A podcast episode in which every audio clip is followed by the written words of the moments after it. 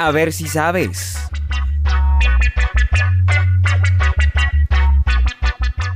Muy bien amigos, bienvenidos. Mi nombre es Camilo Rodríguez Lucmi y en este programa compartiremos algunas curiosidades que tal vez desconocías. A ver si sabes.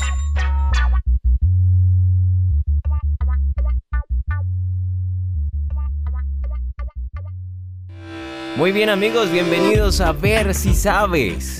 ¿Sabías que los palillos chinos en China tienen un significado diferente?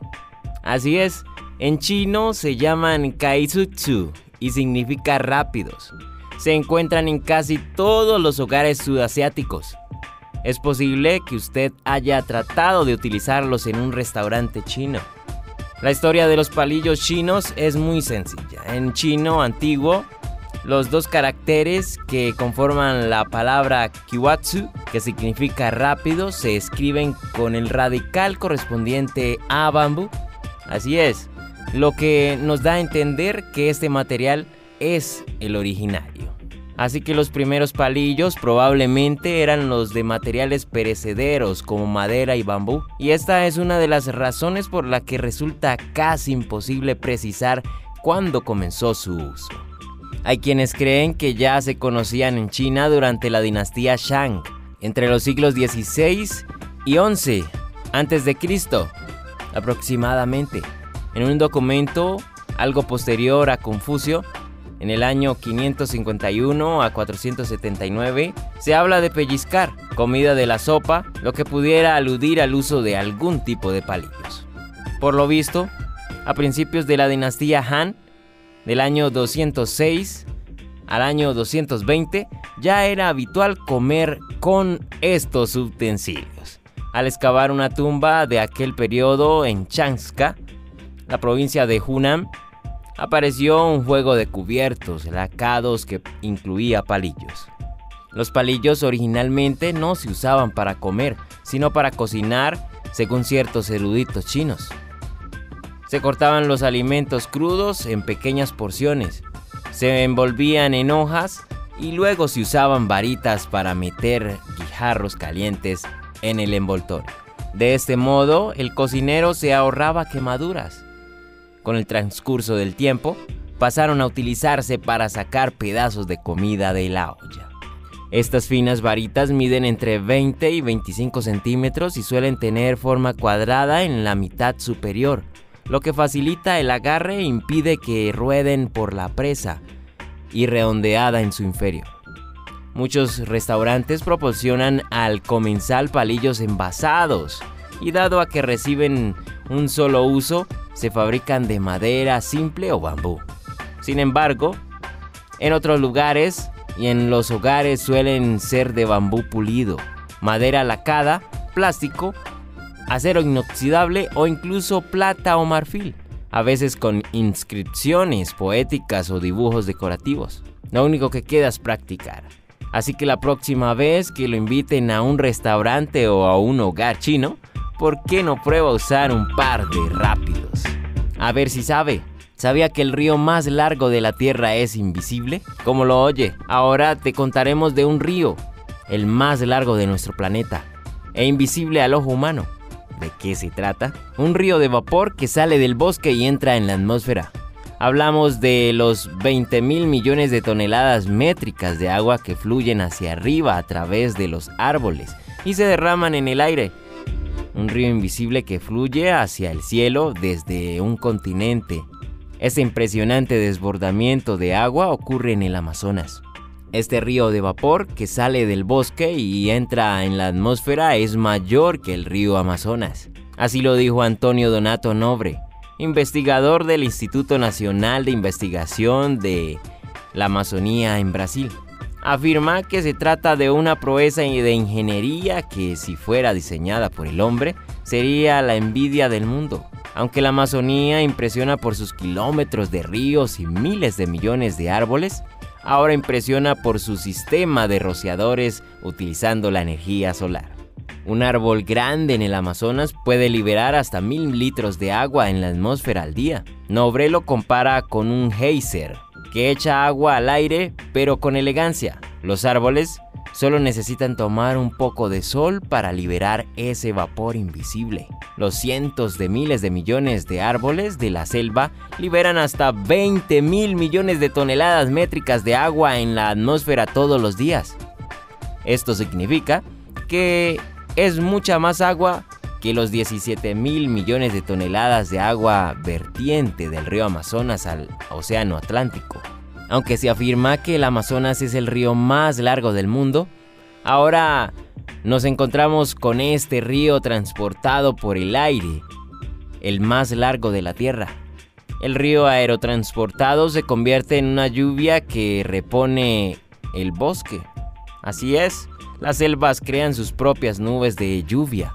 Esto ocurre únicamente en la selva. Los océanos, por ejemplo, rara vez crean nubes pesadas como las del Amazonas, porque el aire del mar no está tan ricamente lleno de vida vegetal. En el Amazonas hay una relación curiosa pero ingeniosa entre el ser vivo, que es el bosque, y una cosa que no vive, que es la atmósfera. Esa es la razón por la que el río invisible regresa al suelo, para reponer el bosque al alzarse nuevamente a través de las copas de los árboles en un ciclo sin fin. ¿Cuánta energía se necesitaría para hervir el agua del Amazonas?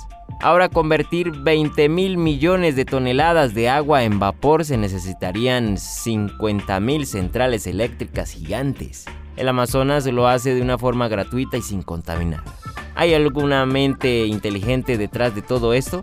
Por supuesto que sí, la de Dios. A ver si sabes. ¿Sabías que las tortugas marinas se guían por el campo magnético de la Tierra con un GPS interno que poseen? Este dato curioso parece hecho conocido por muchos, pero es mucho más complejo de lo que crees. Trataré de explicarlo de una manera sencilla. Las tortugas marinas migran miles de kilómetros durante toda su vida para comer, reproducirse y poner huevos. Por ejemplo, se registró que un hembra laúd recorrió más de 19.000 kilómetros de viaje de ida y vuelta a través del Pacífico. ¿Cómo lo hacen? Las tortugas marinas poseen una herramienta especial para navegar estos largos viajes y volver al mismo sitio, un GPS interno. Y se valen del campo magnético de la Tierra, así como los marineros utilizan la latitud y la longitud para navegar por alta mar, las tortugas detectan pequeñas variaciones en el campo magnético y son capaces de detectar dónde están las costas. Así, muchas hembras pueden volver a la playa donde nacieron para poner sus huevos. ¿No te parece asombroso? Aunque no se sabe exactamente cuál es el órgano receptor de la información magnética, algunos creen que en el ojo hay ciertos elementos de hierro que se activan como señales magnéticas.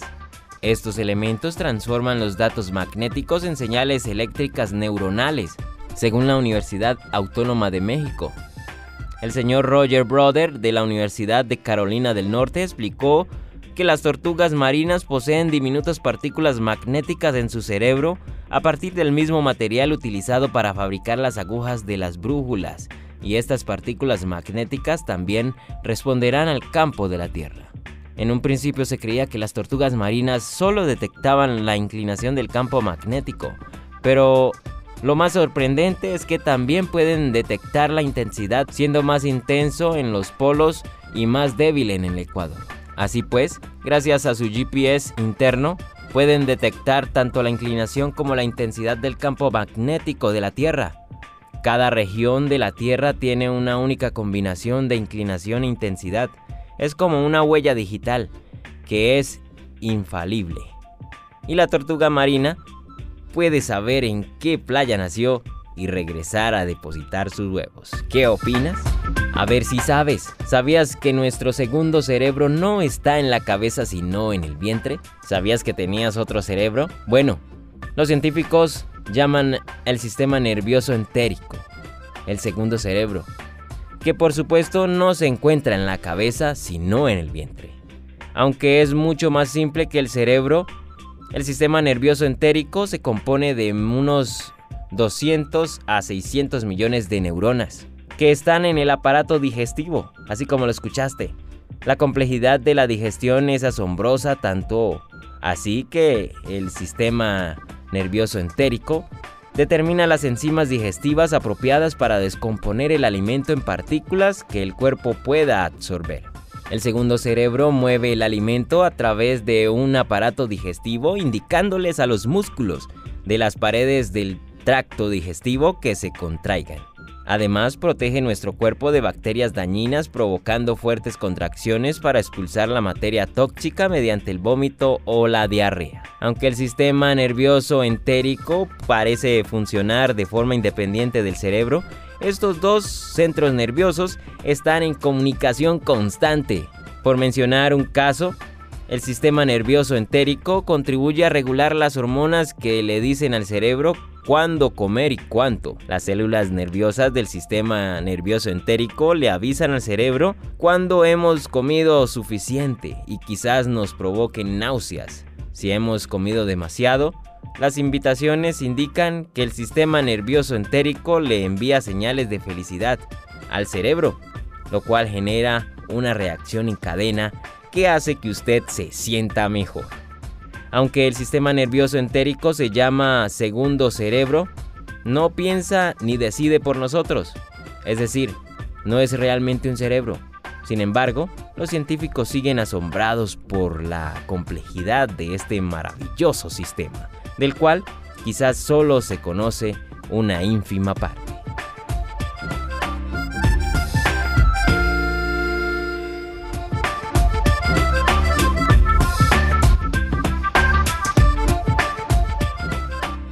Pregunta adicional. ¿Sabes cuál es la capital de Angola? Si tu respuesta fue Luanda, es correcto.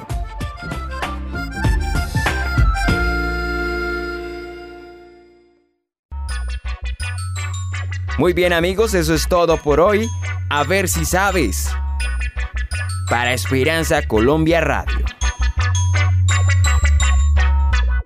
Disfruta de nuestra programación en www.esperanzaradio.co.